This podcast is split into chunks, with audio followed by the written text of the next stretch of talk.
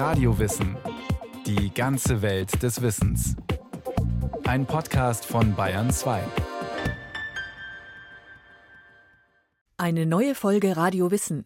Marie-Louise Kaschnitz ist eine der bedeutendsten Dichterinnen der Nachkriegsjahre. In ihren Gedichten und Kurzgeschichten beschreibt sie eindrucksvoll die Trümmer des Zweiten Weltkrieges und beschäftigt sich immer wieder mit dem eigenen Ich. Mit Ingeborg Bachmann und Theodor W. Adorno ist sie eng befreundet. Als Kaschnitz 1974 stirbt, hinterlässt sie ein vielschichtiges Werk. Heute scheint sie fast vergessen. Wie es da saß in seinem haarigen Lodenmantel, glich es einer fetten Raupe. Und wie eine Raupe hatte es auch gegessen. Und wie eine Raupe witterte es jetzt wieder herum. Jetzt bekommst du nichts mehr, dachte ich von einer sonderbaren Rachsucht erfüllt. Aber dann ging ich doch hinaus und holte Brot und Wurst. Und das Kind starrte darauf mit seinem dumpfen Gesicht, und dann fing es an zu essen, wie eine Raupe frisst, langsam und stetig, wie aus einem inneren Zwang heraus. Und ich betrachtete es, feindlich und stumm. Dann geht das träge Raupenmädchen hinaus zum zugefrorenen See, wo die ältere Schwester Pirouetten dreht, anmutig und schön. Das dicke Kind jedoch bricht im Eis ein. Alles beobachtet von der Erzählerin. Auf sie übt das Kind eine seltsame Anziehung aus. Dieser Text von 1952 gilt als eine der bekanntesten Kurzgeschichten von Marie-Louise Kaschnitz. Die Ludwigsburger Germanistin Brigitte Reitz sagt, das Besondere ist, dass Kaschnitz praktisch sich selbst als Kind und auch ihre damalige große Eifersucht auf die ältere Schwester Lonja thematisiert. Also es ist so eine Verwandlung, also am Übergang vom Kind zum Jugendlichen und das hat sie öfters thematisiert. Ja, das dicke Kind bin ich selbst. Die Schwester ist meine Schwester Lonja. Der See ist der Jungfernsee bei Potsdam. Wir haben dort in der Nähe gewohnt. Wir sind viel Schlittschuh gelaufen und ich bin auch einmal eingebrochen, aber wie das dicke Kind nur einen Meter tief. Ich war auch ein braves, schläfriges, viel essendes Kind, aber eben eines mit vielen Ängsten und eines, das bei jeder Gelegenheit zu heulen anfing. Erklärt Marie-Louise Kaschnitz in einem Interview mit dem Hessischen Rundfunk 1961. In vielen ihrer Texte verarbeitet sie selbst Erlebtes, die teils auch bitteren Erfahrungen aus der Kindheit. Immer wieder beschäftigt sie sich mit ihrem früheren Ich. Sie, die Schriftstellerin, sagt, sie könne gar nichts neu erfinden. Sie sei eine ewige Autobiografin. Geboren wird Marie-Louise Freiin von Holzing-Berstedt am 31. Januar 1901 in Karlsruhe. Als sie ein Jahr alt ist, ziehen sie, die Eltern entstammen beide adeligen Familien nach Potsdam, später nach Berlin, wo der Vater Flügeladjutant unter Wilhelm II. wird. Nach zwei Mädchen hatte die Mutter bei der Geburt von Marie-Louise auf einen Jungen gehofft. Sie verbirgt ihre Enttäuschung nicht. Erst drei Jahre später kommt der ersehnte Sohn auf die Welt. Es war eine große Distanz zwischen den Kindern und den Eltern und sie hat darunter doch sehr gelitten und hat vor allem die Zuwendung der Mutter vermisst, sagt Brigitte Reitz. Die Germanistin hat zwei Ausstellungen über Marie-Louise Kaschnitz kuratiert. Sie hat aber doch auf die Dauer gesehen viel profitiert von diesem Elternhaus, denn beide Eltern waren musisch sehr interessiert. Die Mutter war sogar ausgebildete Sängerin und hat offensichtlich hervorragend Klavier gespielt hat auch den Kindern ein Puppentheater eingerichtet und ist mit den Kindern ganz früh in Berlin in Konzerte, in Theateraufführungen, in die Oper gegangen. Marie-Louise und ihre Geschwister wachsen behütet, streng erzogen und großbürgerlich auf. Gespielt wird mit der Tochter des Kaisers. Bis 1917 bleiben die Holzing-Berstedts in Berlin. Dann ziehen sie nach Bolschweil bei Freiburg. Dorthin wird Marie-Louise Kaschnitz ihr gesamtes Leben über zurückkehren. Der Ort wird immer wieder in ihrer Arbeit auftauchen. 1922 beginnt sie eine Lehre als Buchhändlerin in Weimar. Ihr Interesse an Kultur ist groß. Es zieht sie aber eher zum Bauhaus als ins Goethehaus, lieber Szene als Hochkultur. 1924 geht Marie-Louise für ihre erste Stelle nach München. Hier lernt sie Guido Kaschnitz von Weinberg kennen, einen Archäologen aus Wien. Kurz darauf treffen sie sich in Rom wieder. Sie arbeitet in einem Antiquariat, er am Deutschen Archäologischen Institut. Sie heiraten bald und bleiben in Rom. Von da an trägt Marie-Louise die einst hüftlangen dunklen Haare kurz. Guido gefällt es so besser. Auf Fotografien blickt sie freundlich und interessiert, aber meist ernst in die Kamera. Die Augen groß, die Brauen markant. Später trägt sie oft Perlen um den Hals. 1928 kommt Tochter Iris Costanza auf die Welt. Für ihr Kind schreibt sie eines ihrer bekanntesten Gedichte. Am Strande. Heute sah ich wieder dich am Strand. Schaum der Wellen dir zu Füßen trieb. Mit dem Finger grubst du in den Sand Zeichen ein, von denen keines blieb. Ganz versunken warst du in dein Spiel mit der ewigen Vergänglichkeit. Welle kam und Stern und Kreis zerfiel. Welle ging und du warst neu bereit. Lachend hast du dich zu mir gewandt, ahntest nicht den Schmerz, den ich erfuhr, denn die schönste Welle zog zum Strand und sie löschte deiner Füße Spur. Schon als Jugendliche schreibt Kaschnitz kurze Texte. Von nun an veröffentlicht sie Prosa und Gedichte, arbeitet an Romanen. Aus der jungen Buchhändlerin wird eine Autorin. Rückblickend wird Marie-Louise Kaschnitz diese Zeit in Rom als das Glück schlechthin bezeichnen. Das zeigt sich auch in ihrer Arbeit. Die ewige Stadt und Italien sind immer wieder Gegenstand ihrer Texte. Einen weiteren Schwerpunkt legt sie auf menschliche Beziehungen und persönliche Konflikte, etwa schwierige Verhältnisse unter Geschwistern, Verrat oder Schuld. Die Natur und die Antike sind weitere Motive in ihren Erzählungen und Gedichten zu jener Zeit. Angeregt durch das Umfeld in Italien und den Beruf ihres Mannes interessiert sich Kaschnitz jetzt sehr für griechische und römische Mythologie. Sie geht mit Guido auf viele Studienreisen, nach Griechenland, Sizilien, Nordafrika. Doch die Rollen zwischen ihnen sind klar verteilt. Ich musste dafür sorgen, dass mein Mann möglichst gut arbeiten konnte und dass er und unser Kind möglichst glücklich waren. Trotzdem habe ich auch damals immer gearbeitet und meine eigene Gedanken- und Ideenwelt gehabt. Ich glaube, dass mein Mann darüber eher froh war. Eine Frau, die am Divan sitzt und auf den Mann wartet, hätte ihn verrückt gemacht. Die Priorität liegt auf Familie und Haushalt. Geschrieben wird nebenbei. Das hätte sie eigentlich eher als ein Laster betrachtet und als völlig unwichtig. Und sie hat auch viel, schreibt sie, heimlich geschrieben. Und wenn sie unterwegs war, ist sie ins Café und hat dort geschrieben oder auf Zugreisen, auf den Knien also sie hat es sehr heruntergespielt. So Brigitte Reitz. Die Ehe mit Guido bezeichnet Marie-Louise Kaschnitz als harmonisch, liebevoll, eng. So eng, dass sie später von großen Schuldgefühlen ihrem Kind gegenüber berichtet. Tochter Iris sei als Dritte im Bunde zu kurz gekommen. Doch die große Leidenschaft Guidos für seinen Beruf, sein Ehrgeiz und Arbeitspensum führen zeitweise auch zu Missstimmung. Marie-Louise kämpft mit Unsicherheiten. An ihn kann sie nicht heranreichen. An ihn, an seine Intelligenz, an sein Wissen, an seine Fähigkeiten auf wissenschaftlichem Gebiet. Kaschnitz arbeitet an einem Roman. Liebe beginnt erscheint 1933. Im Fokus steht ein junges Paar, das eine Reise nach Süditalien unternimmt. Die Parallelen zu den Eheleuten Kaschnitz sind klar zu erkennen. Feste Rollenmuster, Unterlegenheitsgefühle, Neid und letztlich der Umgang damit innerhalb ihrer Beziehung. Das sind die Themen des Buchs. In der Öffentlichkeit wird der Roman jedoch kaum beachtet. Anfang der 30er Jahre geht die Familie nach Deutschland, lebt in Bolschweil, Königsberg, Marburg.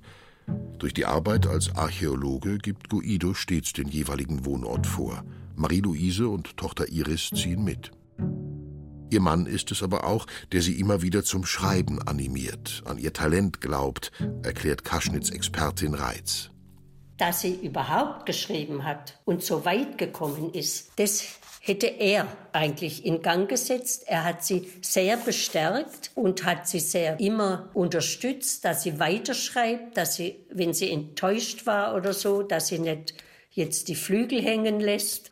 Doch Motivation und Bestätigung kommen dann auch von außen. 1934 gewinnt Marie-Louise Kaschnitz einen Lyrikwettbewerb der renommierten Zeitschrift Die Dame. Vom Preisgeld kauft sie sich ihr erstes eigenes Auto, einen Opel. Anfang der 40er Jahre arbeitet Kaschnitz an einer Biografie des Malers Gustave Courbet und bezeichnet dieses Buch als einen Übergang zu einer neuen Epoche. Motive aus Natur und Antike verschwinden aus ihren Texten. Sie beschäftigt sich jetzt stärker mit der Gegenwart. Die Gegenwart, das Dritte Reich und der Zweite Weltkrieg.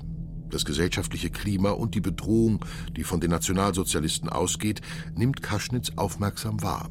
Im November 1938 notiert Kaschnitz in ihrem Tagebuch In Bolschweil, Tage der tiefsten Niedergeschlagenheit, Scham und Trauer. Die Kriegsjahre verbringt die Familie teils in Frankfurt am Main, teils im nahegelegenen Kronberg. Neben Bolschweil und Rom wird Frankfurt der dritte Ort von zentraler Bedeutung in Kaschnitz Leben und Werk. Dort lebt die Familie ab 1941. Noch heute prangt am Hauseingang im Frankfurter Westend eine kleine Gedenktafel zu Ehren der prominenten Bewohnerin. Bis zum Tod von Marie-Louise Kaschnitz bleibt dies ihr Wohnsitz. Aber wie haben Sie und Guido sich in jener Zeit positioniert? Ja, danach fragen jetzt alle, nach dem Engagement.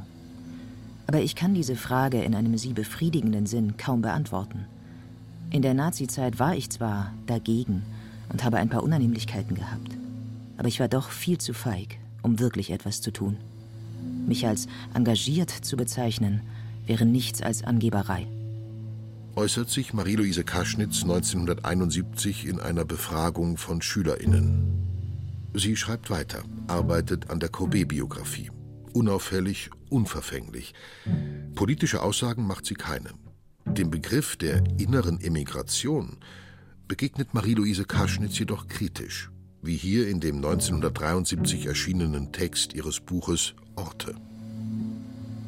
Und worin soll sie denn bestanden haben, unsere sogenannte innere Emigration?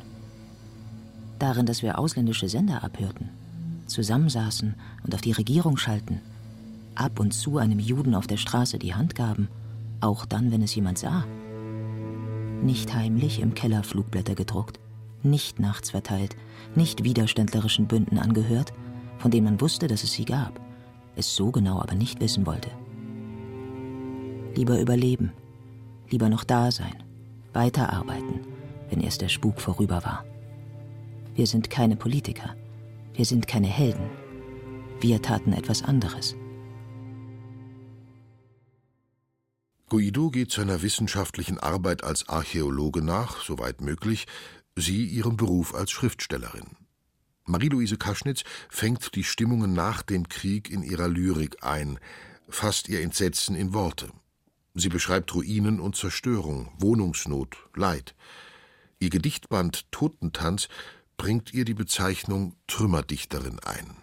Berühmt wurde sie nach 1945 in der deutschen Literatur zunächst für diese großen Zyklen die das unmittelbare Kriegsende und die unmittelbare Nachkriegszeit thematisieren.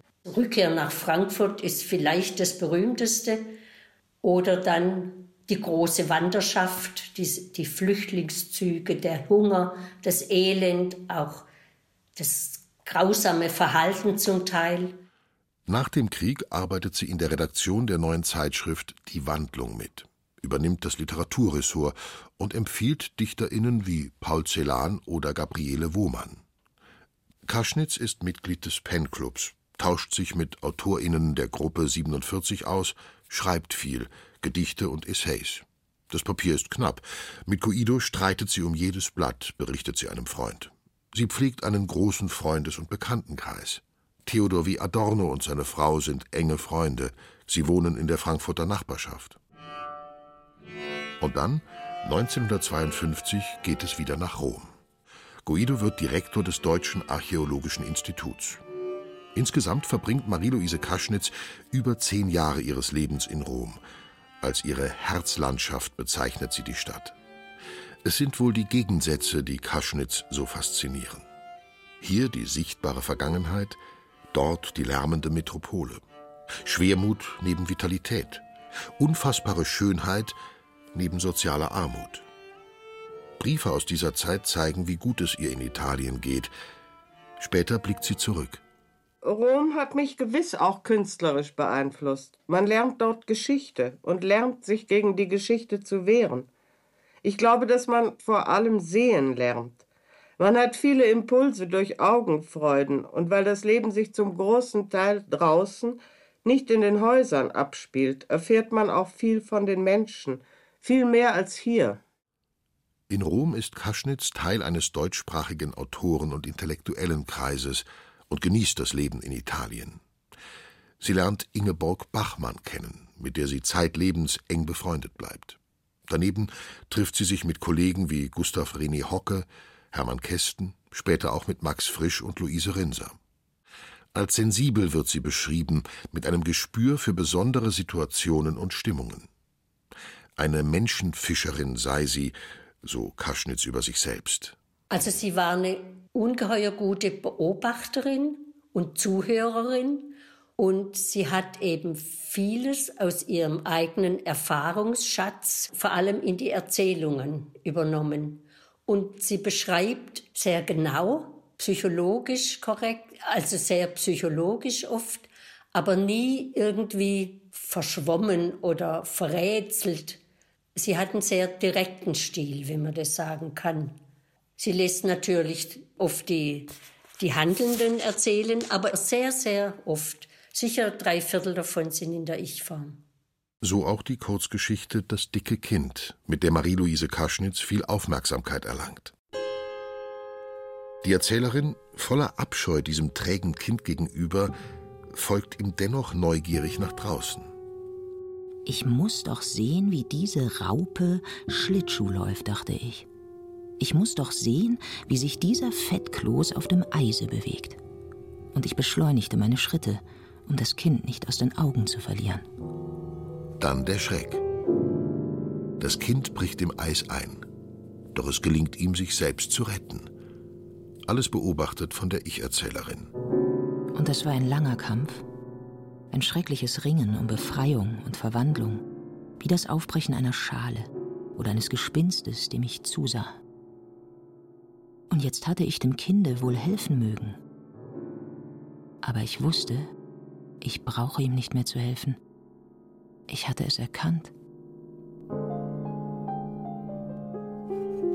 Denn die Erzählerin ist selbst das Kind. Marie-Louise Kaschnitz hält sich einen Spiegel vor und verarbeitet ihre eigenen Erfahrungen aus der Kindheit. Dabei bewegt sich der Text zwischen Realität und Fiktion. 1961 bekennt sie, ich halte die Geschichte Das dicke Kind für meine stärkste Erzählung weil sie am kühnsten und am grausamsten ist. So grausam zu sein konnte mir nur gelingen, weil das Objekt dieser Grausamkeit ich selber war. Hart und schonungslos gegenüber dem eigenen Ich, der eigenen Vergangenheit.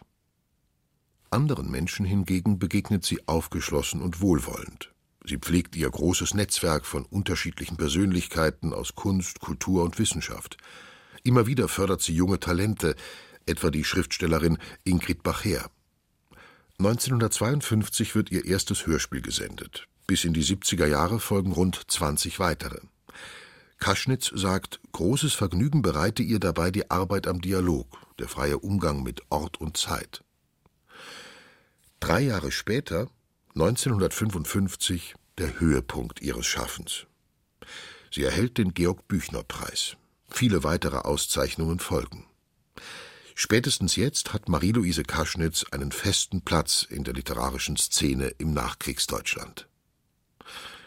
Dann ein großer Schicksalsschlag für sie. 1958 stirbt Guido. Zwei Jahre zuvor wurde bei ihm ein Hirntumor entdeckt. Die Zeit bis zu seinem Tod ist zermürbend. Du entfernst dich so schnell. Dein Schweigen, meine Stimme, dein Ruhen, mein Gehen, dein alles vorüber, mein immer noch da.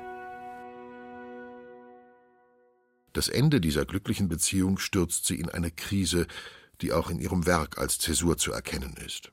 Viele Gedichte aus dieser Zeit haben den Tod, Trauer, Vergänglichkeit und Verlust zum Thema. Halt findet sie in der Familie, bei ihren Freunden, im Austausch mit Kolleginnen und Kollegen. Langsam tastet sie sich ins Leben zurück. Ihr Interesse am Zeitgeschehen und an jüngster Geschichte wächst. Früher habe sie sich oft Guidos Meinung angeschlossen, berichtet Germanistin Brigitte Reitz. Und sie hat sich erst nach seinem Tod politisch geäußert. Und dazu sagt sie, der Liebe, das war so ihr Name für ihn, der Liebe hätte jetzt sicher den Kopf geschüttelt oder die Stirn gerunzelt. Zwischen Aufarbeitung der Nazizeit, Wirtschaftswunder und Mauerbau taucht nun häufiger Gesellschaftskritik in ihren Texten auf. Sie hofft auf Veränderung und Aufbruch, wird politisch. Nicht nach außen, also sie tritt nicht mit Reden auf oder also politischen Äußerungen wie vielleicht Walzer oder Grass oder so Leute. Sie besucht zum Beispiel 1964 als eine der ganz wenigen Schriftsteller und Schriftstellerinnen den Auschwitz-Prozess in Frankfurt und macht auch Notizen darüber. Und sie hat in Frankfurt dann mit großer Sympathie den Häuserkampf der Studenten verfolgt, ist wohl auch bei manchen De Demonstrationen mitgelaufen. Und sie hat auch später immer von ihrem Angst vor Atomschlag, vor der Umweltzerstörung gesprochen. Viele ihrer Texte sind zeitlos. Und doch sind die Romane und Essays, Kurzgeschichten und Gedichte jüngeren Leserinnen und Lesern heute kaum noch bekannt. Gefragt, in welcher literarischen Form sie sich selbst am deutlichsten verwirklichen könne, antwortet Marie-Louise Kaschnitz Ich glaube im Gedicht. Ich will aber noch mehr und anderes sagen, als sich im Gedicht ausdrücken lässt. Die Kritik hat mich die längste Zeit nur als Lyrikerin angesehen. Tatsächlich setze ich mich mit Vorliebe zwischen alle Stühle insofern, als man meine Gedichte episch, meine Prosa lyrisch und meine dramatischen Versuche sowohl episch wie lyrisch nennt.